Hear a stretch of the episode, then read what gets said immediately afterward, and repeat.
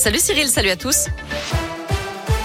À la une, la pilule anti-Covid de Pfizer, efficace à 89% contre les hospitalisations et les décès. C'est ce qu'annonce le laboratoire à l'issue des premiers essais cliniques. De son côté, le Parlement a donné son feu vert aujourd'hui pour le recours au pass sanitaire jusqu'au 31 juillet 2022. C'est le projet de loi de vigilance sanitaire qui a été adopté. Le gouvernement pourra donc exiger un pass sanitaire en cas de besoin selon le taux de vaccination, de positivité des tests ou de saturation des lits de réanimation dans les hôpitaux.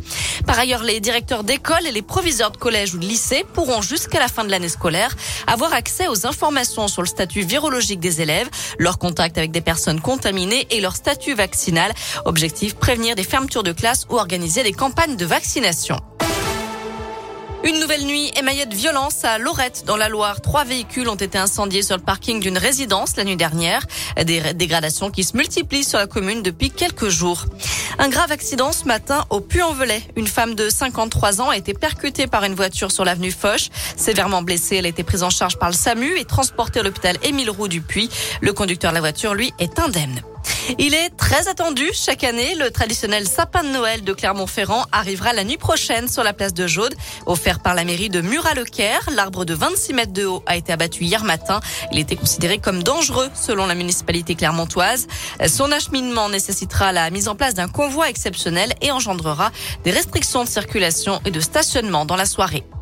Dans le reste de l'actu, le coup dur pour les éleveurs français qui vont devoir confiner leurs volailles. Le risque de grippe aviaire est passé au niveau élevé en France métropolitaine. En cause, la multiplication des cas dans les pays voisins selon un arrêté publié aujourd'hui au journal officiel.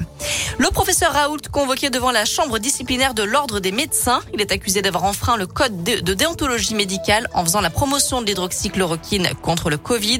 L'infectiologue de 69 ans est visé par deux plaintes. Et puis Alexandre Benalla sera bientôt fixé sur son sort. L'ex-proche collaborateur d'Emmanuel Macron était jugé dans l'affaire des violences du 1er mai 2018 à Paris. La justice devrait rendre sa décision en début d'après-midi.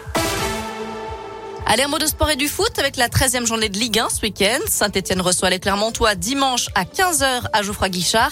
De son côté, l'OL joue à Rennes dimanche à 20h45. Les Lyonnais qui ont battu les Tchèques du Sparta Prague 3-0 hier soir en Ligue Europa. Ils sont donc qualifiés pour les huitièmes de finale de la compétition. Un mot de tennis aussi avec cet énorme défi pour euh, Hugo Gaston ce soir. Le jeune Français affronte le Russe Medvedev, numéro 2 mondial, pour une place en demi-finale au Master de Paris-Bercy. Voilà pour l'essentiel de l'actu. Côté météo, cet après-midi, encore pas mal de grisailles, quelques averses aussi, et un mercure qui ne dépasse pas la barre des 9 degrés. Demain, on aura quelques éclaircies l'après-midi avant le retour des nuages. Dimanche, là aussi, les températures ne dépassent pas les 8 degrés.